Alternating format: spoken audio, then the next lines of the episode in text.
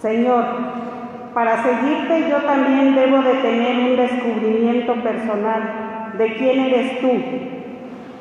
Dame la gracia de recorrer este camino de fe, que no te mantenga lejos de mí, sino que ayúdame más bien a abrazarte diariamente.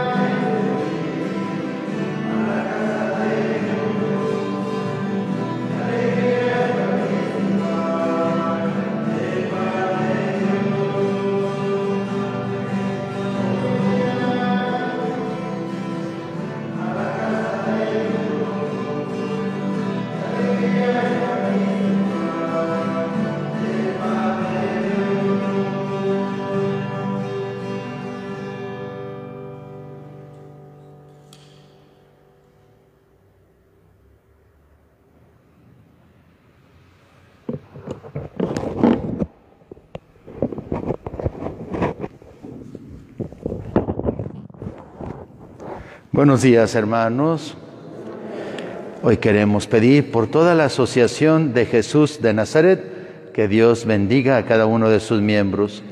También pedimos por la salud de Martina Hernández Méndez, Brígido Manuel Trujillo, Santa Castañeda, Fidel Seguramundo, Beatriz Roa Benítez. Y por el eterno descanso de Antonia Díaz Pedraza. Vamos a iniciar nuestra celebración en el nombre del Padre y del Hijo y del Espíritu Santo. El Señor esté con ustedes. Pedimos perdón por nuestros pecados.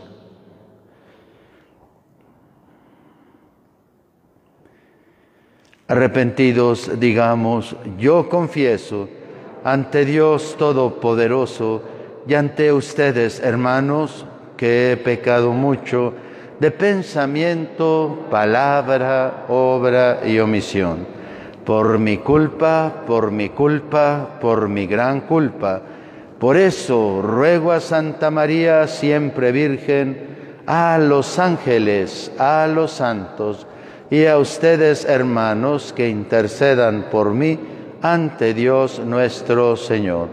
Dios Todopoderoso, tenga misericordia de nosotros, perdone nuestros pecados y nos lleve a la vida eterna.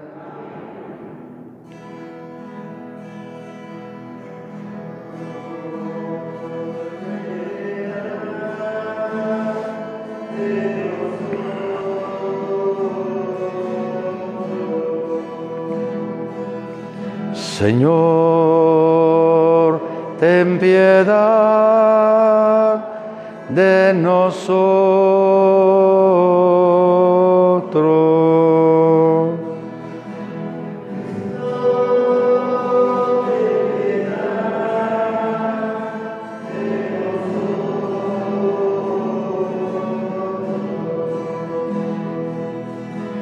Cristo, ten piedad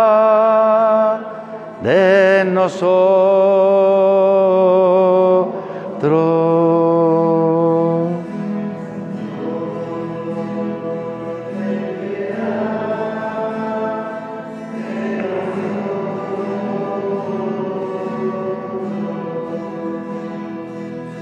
Señor,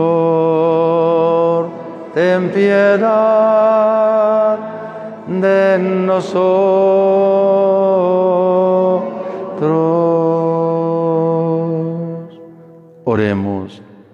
Cada uno pídale a Dios lo que más está necesitando.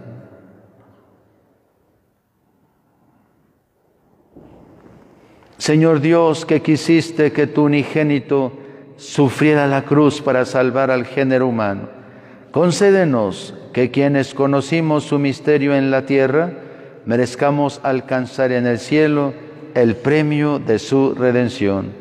Por nuestro Señor Jesucristo, tu Hijo, que vive y reina contigo en la unidad del Espíritu Santo y es Dios por los siglos de los siglos. Escuchemos a Dios que nos habla.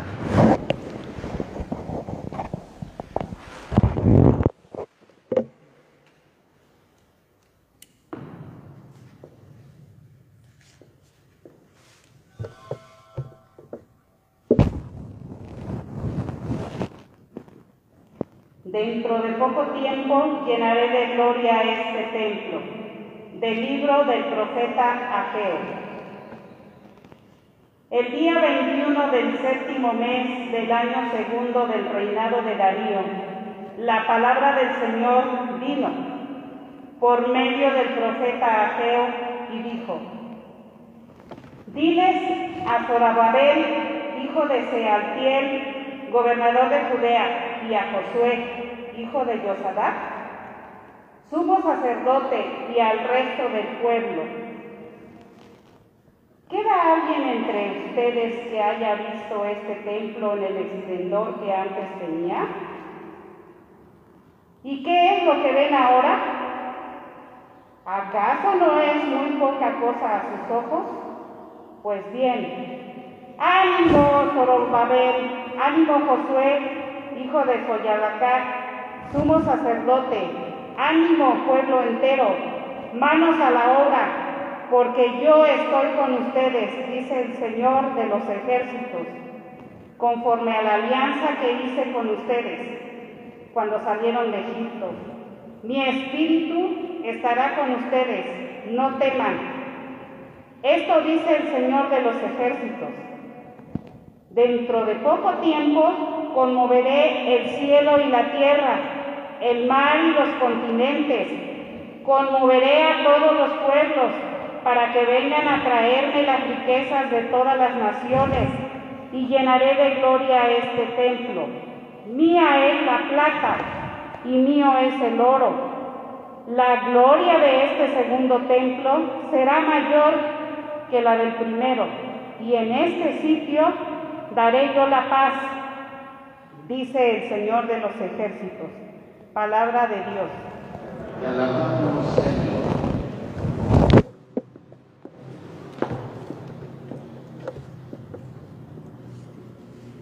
Envíame, Señor, tu luz y tu verdad.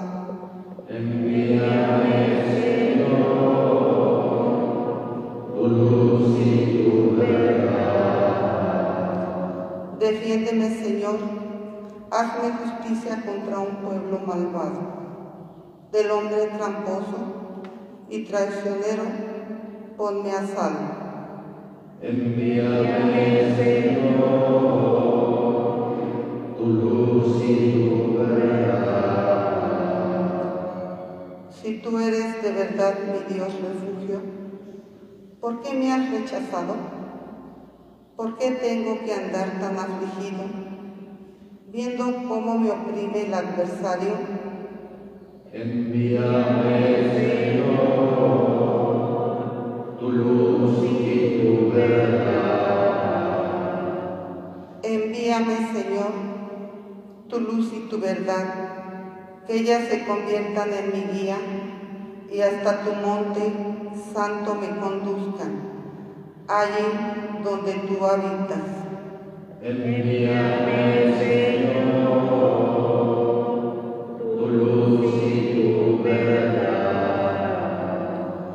Al altar del Señor me acercaré, al Dios que es mi alegría, y a mi Dios, el Señor, te daré gracias al compás de la cítara. Envíame, Señor,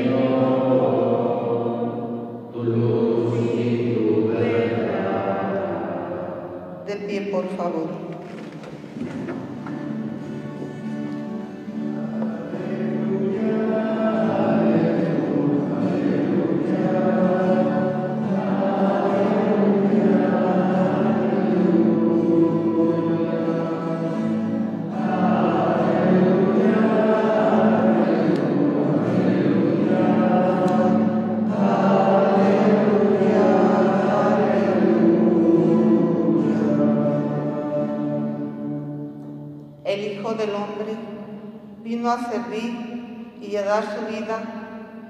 La redención de todos.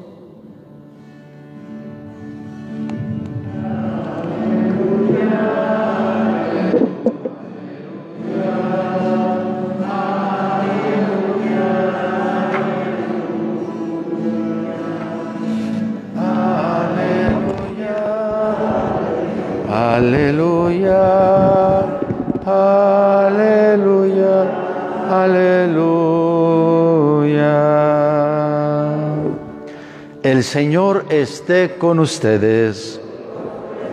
Del Santo Evangelio según San Lucas. Un día en que Jesús, acompañado de sus discípulos, había ido a un lugar solitario para orar, les preguntó, ¿quién dice la gente que soy yo? Ellos contestaron, unos dicen que eres Juan el Bautista, otros que Elías y otros que alguno de los antiguos profetas que ha resucitado. Él les dijo, ¿y ustedes? ¿Quién dicen que soy yo? Respondió Pedro, el Mesías de Dios. Entonces Jesús le ordenó severamente que no lo dijera a nadie. Después les dijo, es necesario que el Hijo del Hombre sufra mucho, que sea rechazado por los ancianos, los sumos sacerdotes y los escribas, que sea entregado a la muerte y que resucite al tercer día. Palabra del Señor. Siéntense un momento, por favor.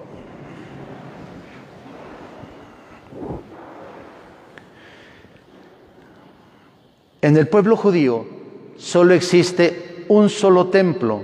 Le llaman templo al lugar donde se llevan a cabo los sacrificios de los animales, tórtolas, pichones, chivitos, vacas, y consistía en ofrecerle a Dios la sangre del animal.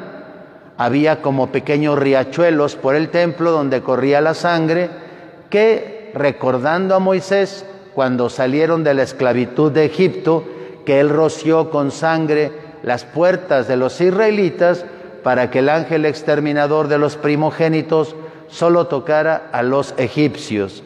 Esta sangre tiene el símbolo de la liberación de la esclavitud de Egipto a la nueva tierra prometida. Y por eso los sacrificios en el templo eran de sangre. Se trataba de que la sangre de los animales corriera, la sangre de los corderos que limpiaba esos pecados de la comunidad entera. Solo había un templo en el pueblo judío y estaba en su capital Jerusalén. Entonces eran unas explanadas enormes, no como el sentido que hoy tenemos de templo, cerrados, no, eran unas explanadas, había un altar enorme, 20 metros de largo, 5 metros de altura, era una piedra inmensa, desde donde se quemaban los animales a Dios. El animal se partía en tres partes, la mejor parte se echaba al caso, para que Dios disfrutara de esas carnitas asadas, hirviendo y ese aroma subiera hasta el cielo. La carne se dejaba allí hasta que se consumiera. Una parte más, un tercio más, se le daba al oferente, de tal manera que la persona que ofrecía la víctima comía con Dios del mismo plato, él allá, este acá. Y la otra tercera parte se daba a los sacerdotes y sus ayudantes, los levitas, que eran como sus servidores, sus acólitos, los cuales recibían como paga la otra tercera parte. Se había corrompido demasiado el templo de Jerusalén y en realidad, como la gente no alcanzaba a ver lo que se echaba, era un hecho de que los sacerdotes se habían corrompido al grado tal que al caso de Dios echaban todo el desperdicio las vísceras, las pezuñas, lo peor. Y solo ardía y la gente pensaba que su víctima estaba allá. Un poco le daban a la persona y las mejores carnes las vendían a los romanos. De tal manera que el templo de Jerusalén era la carnicería más fina que había en el imperio. Pero ya era una corrupción ya no era darle a Dios lo mejor, sino en realidad fingir que se le estaba rindiendo un culto. Al paso del tiempo, los mismos sacerdotes van a prohibir a las personas traer sus víctimas, sus borreguitos, sus chivitos, sus vaquitas. Ahora tendrían que comprárselas a ellos, pues habían establecido un mismo mercado en el propio templo de Jerusalén, de tal manera que podían revender la misma víctima varias veces. Aquí está mi cordero que ofrezco, recibido sea, y darle la vuelta para volverlo a vender otra vez. Y no admitían sino la moneda que ellos habían acuñado en el templo. Habían llegado a una corrupción terrible.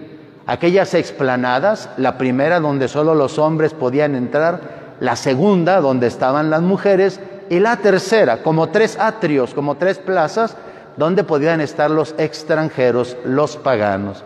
Pero ya no era un templo de culto, era un templo de corrupción. Ya no era buscar la gloria de Dios, sino negociar con Él. Y el templo, por eso Jesús en aquel día lleno de ira, va a ser tumbadera de puestos, de cambistas, diciendo, han hecho de la casa de mi Padre una cueva de ladrones. No es que el Señor quiera destruir el templo, quiere purificarlo. Y por eso en la cena pascual los judíos tenían, además de las hierbas amargas y de los panes ácimos, un cordero sin defecto que se comía la familia la noche en que recordaban, era la noche de su independencia, cuando fueron liberados de Egipto. Pero la noche pascual en que Cristo se despide de los apóstoles, no hay cordero en la mesa, que era el platillo principal, solo hay pan y solo hay vino. La pregunta es, ¿y dónde está el cordero? El cordero es Él. Yo soy ahora el cordero de Dios. Yo soy el que seré degollado.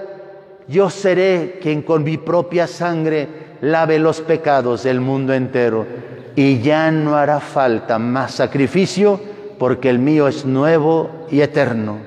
Esta es la alianza que tiene una sangre derramada por ustedes y por todos aquellos que la quieran recibir, por ustedes y por muchos, para que sus pecados sean perdonados.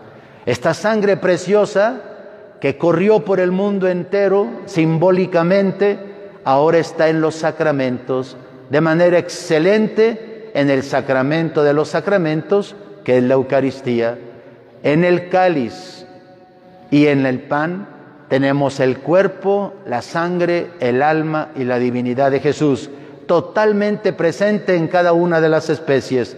Cuerpo, sangre, alma y divinidad en el pan, cuerpo, sangre, alma y divinidad en el vino. Esta es la nueva sangre de la alianza que consagramos ahora en cada Eucaristía y que sigue salvando a la humanidad.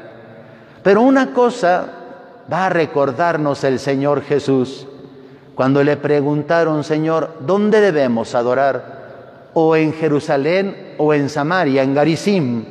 Él dijo, les voy a decir una cosa, ya no va a ser en Jerusalén. Y él declara finiquitado el culto judío. Poco después, en el año 70, ese templo, el edificio, será destruido, arrasado por los romanos. Después con el paso del tiempo lograron juntar unas piedras y ahora a la fecha tienen un muro, más o menos a la altura de este templo y más, al, más o menos a lo largo de dos veces esta iglesia. Y una gran esplanada donde ahora los judíos en este año, en estos años, después que se les devolvió su tierra en 1948, después de la Segunda Guerra Mundial, tienen ahora ese muro, pero ya no hay templo en Jerusalén. Usted va y ahora en el templo de Jerusalén hoy hay una gran mezquita árabe.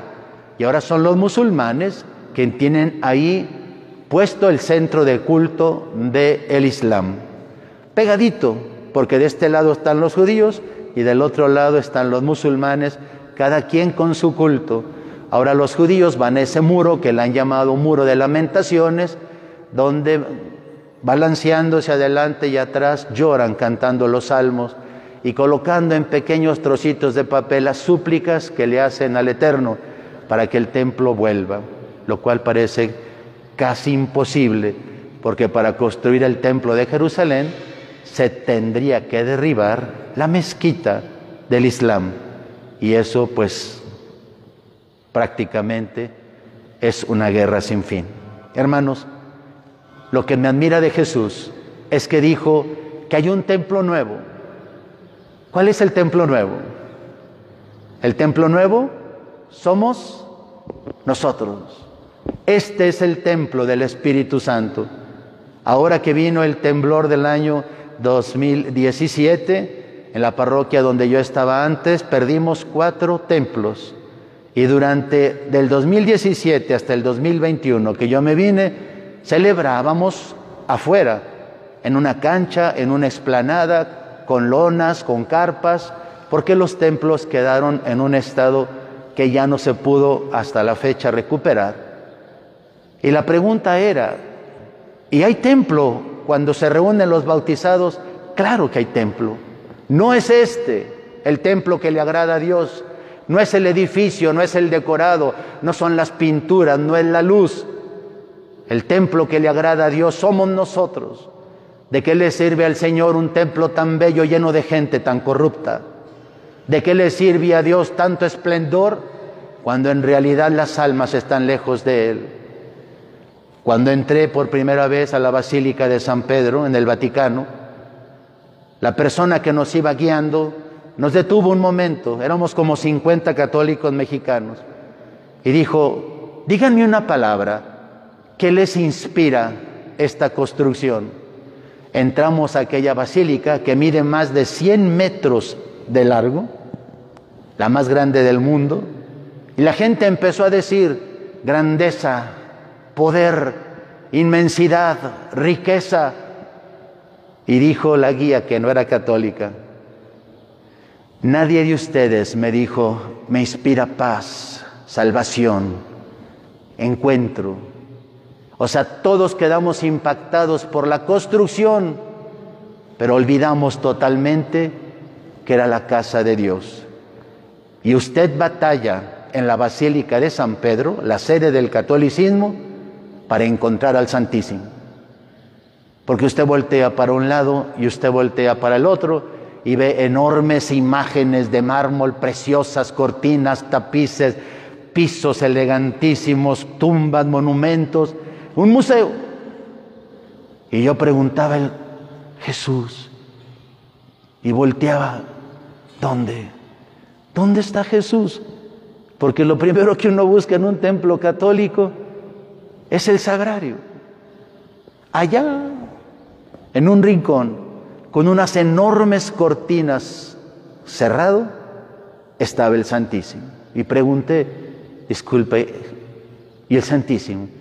Mire aquellas cortinas donde nadie ve cuando pasa, donde no hay ningún señalamiento, abre usted las cortinas y ahí se encuentra la reserva del Santísimo. Pero todo mundo va a ver las pinturas, el arte, la escultura. Por eso hoy concluyo esta reflexión con las palabras del profeta Geo. ¿Queda alguien entre ustedes que haya visto el esplendor que este templo tenía antes? ¿Y qué es lo que ven ahora? ¿Acaso no es muy poca cosa a sus ojos? Y esa es la pregunta que Dios te hace a ti y a mí. ¿Te acuerdas cómo era tu templo? Usted puede recordar ahorita esa época de su vida en que su templo era esplendor, cuando usted estaba lleno de devoción, cuando usted vivía en la oración y en la penitencia, cuando usted se mantenía en la gracia. Todos hemos tenido algún momento de nuestra vida en que hemos llegado al encuentro con Dios en una mística, en una cesis, en un éxtasis que parecía el cielo. Y la pregunta es, ¿y esos años o esos días en que fuiste tan santo? ¿Queda alguien? ¿Queda alguien aún con esplendor? ¿Y qué es lo que ves ahora? ¿Cómo está tu templo hoy? Hubo un tiempo en que brilló y hoy cómo lo tienes. Cada uno va a responder. A lo mejor alguno podrá decir, ahorita es el momento en que yo estoy esplendoroso, porque mi templo está puro, porque no tengo pecado, porque estoy viviendo en la caridad, porque me estoy acercando más que nunca a Dios, porque procuro cumplir su santa voluntad. Mis felicitaciones. Tal vez no se alcanza a percibir por fuera, pero Dios alcanza a ver que tú eres un templo maravilloso donde Él quiere habitar. Este templo es el cuerpo donde habita el Espíritu de Dios. Pero las palabras, como siempre, del Señor no son solo de recriminación. ¿Acaso no es muy poca cosa lo que queda de ti? No has ganado, has perdido, no has avanzado, has retrocedido, no has mejorado, has empeorado. No estás más cerca de mí, te estás haciendo hacia atrás. Pero entonces las palabras que hoy nos leyeron muy hermosamente en la primera lectura, ¿cuáles son? Ánimo, ánimo, ánimo, tres veces. Ponte manos a la obra. Yo estoy contigo y reconstruye mi templo. Ánimo.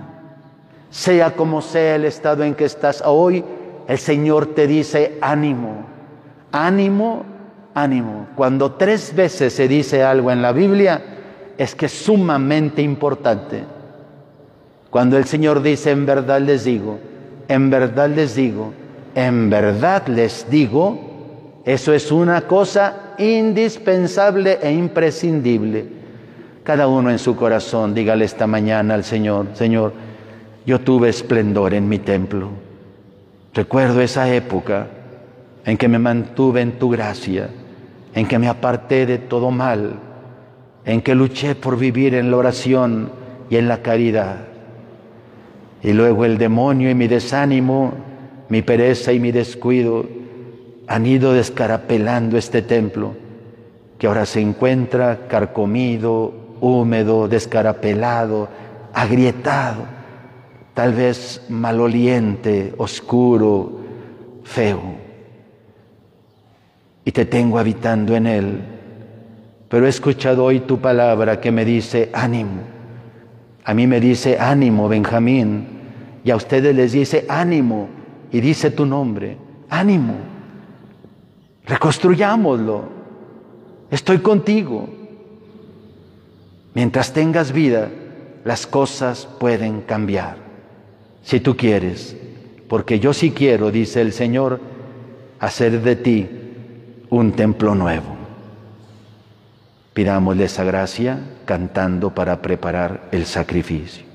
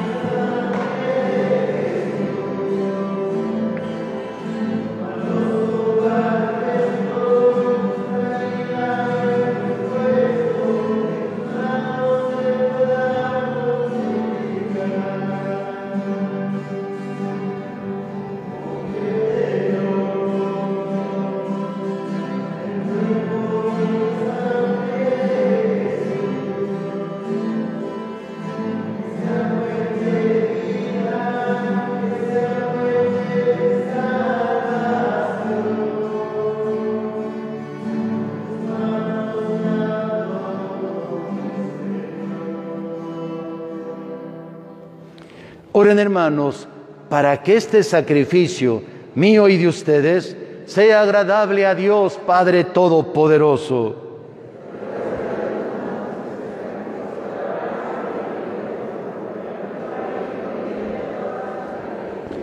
Te rogamos, Señor, que este sacrificio que en el altar de la cruz borró el pecado del mundo entero, nos purifique de todas nuestras ofensas por Jesucristo nuestro Señor.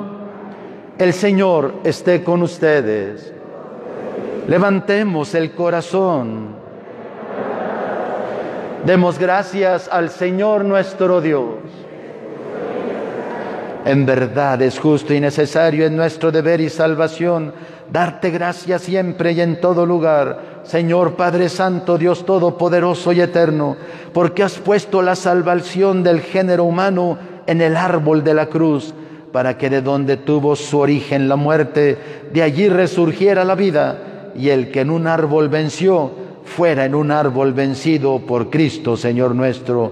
Por él celebran tu majestad los ángeles, te adoran las dominaciones, se estremecen las potestades, te celebran unidos en la alegría los cielos, las virtudes celestiales y los bienaventurados serafines.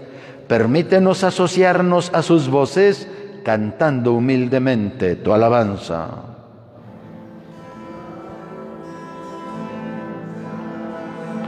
Santo, santo Santo es el Señor. Santo, santo, santo. Santo es el Señor.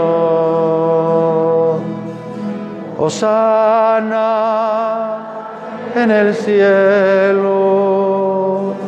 Osana al Señor. Bendito el que viene en el nombre Señor.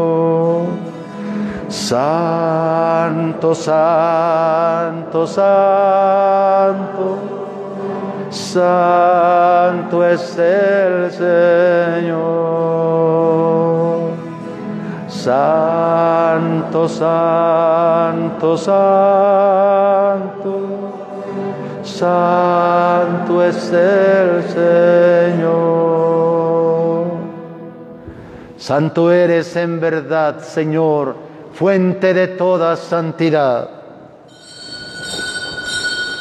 Por eso te pedimos que santifiques estos dones con la efusión de tu Espíritu de manera que se conviertan para nosotros en el cuerpo y la sangre de Jesucristo nuestro Señor, el cual, cuando iba a ser entregado a su pasión voluntariamente aceptada, tomó pan, dándote gracias, lo partió y lo dio a sus discípulos, diciendo, tomen y coman todos de él, porque esto es mi cuerpo, que será entregado por ustedes.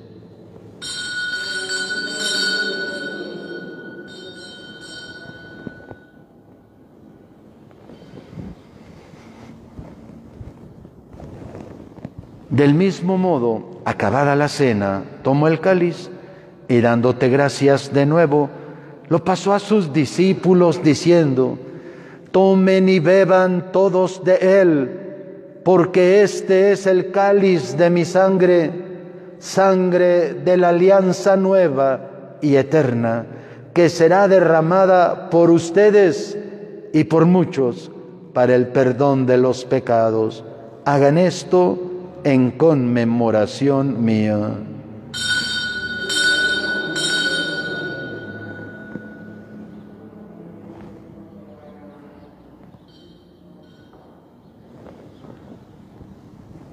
Nos levantamos con el sacerdote. Este es el sacramento de nuestra fe.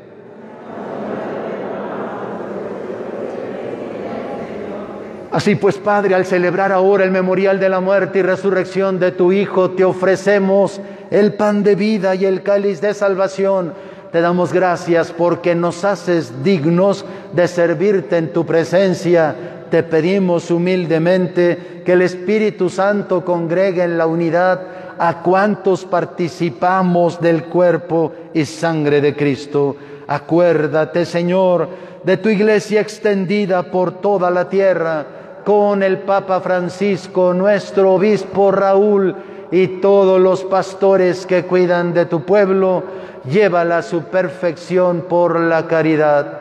Acuérdate también de nuestros hermanos que se durmieron en la esperanza de la resurrección, de Antonia y de todos los que han muerto en tu misericordia, admítelos a contemplar la luz de tu rostro ten misericordia de la asociación de Jesús de Nazaret, de Martina, Brígido Manuel, Santa, Vidal, Beatriz y de todos nosotros, y así con María la Virgen, Madre de Dios, su esposo San José, los apóstoles y cuantos vivieron en tu amistad a través de los tiempos, merezcamos por tu Hijo Jesucristo compartir la vida eterna y cantar tus alabanzas.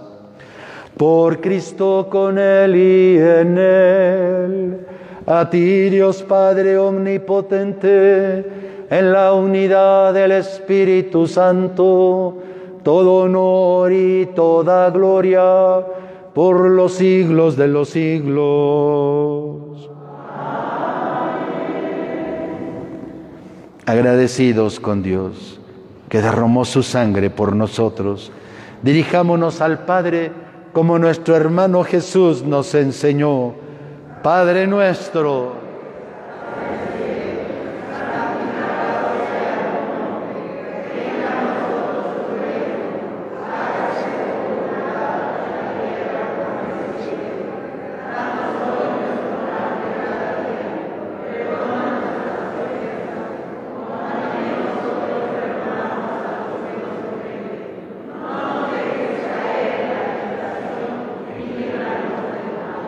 Líbranos de todos los males, Señor, y concédenos la paz en nuestros días, para que ayudados por tu misericordia vivamos siempre libres de pecado y protegidos de toda perturbación, mientras esperamos la gloriosa venida de nuestro Salvador Jesucristo.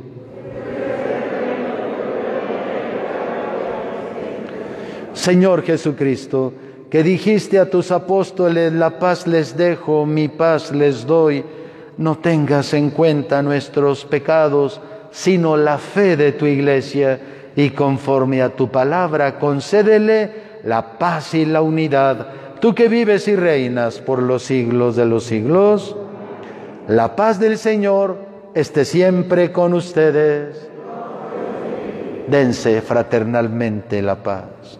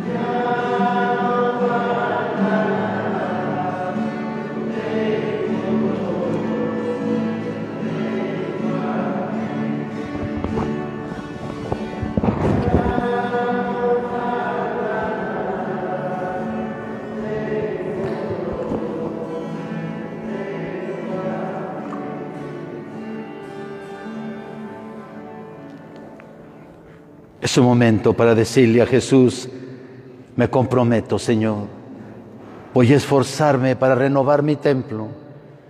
Y lo mismo te pido para toda mi familia y mi comunidad.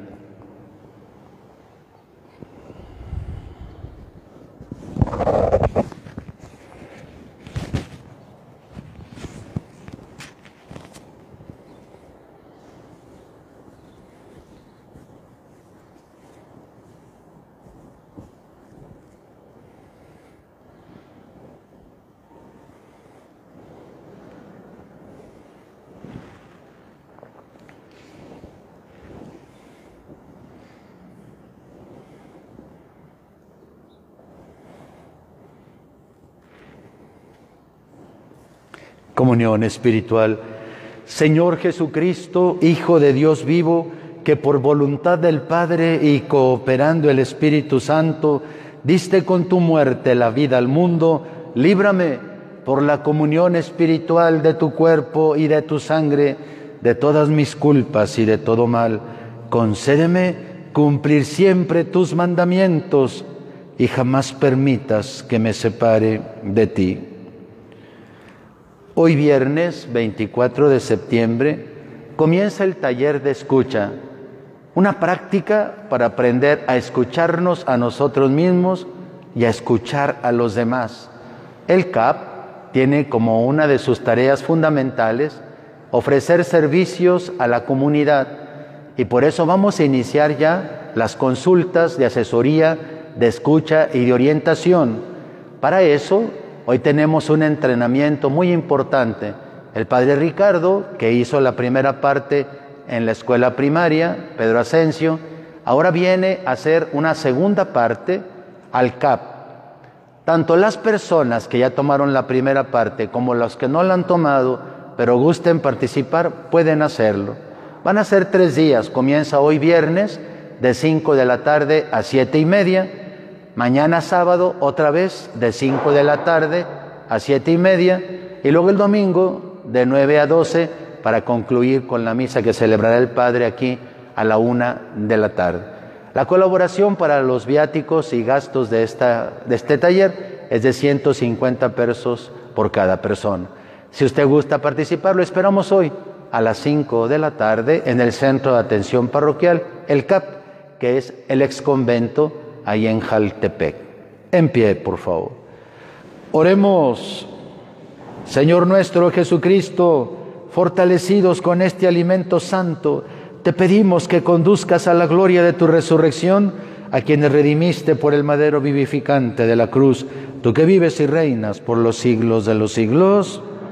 El Señor esté con ustedes. La bendición de Dios Todopoderoso, Padre, Hijo y Espíritu Santo, descienda sobre ustedes. Compartan la alegría de Jesús en familia, pueden ir en paz. Pasen un feliz día. Gracias.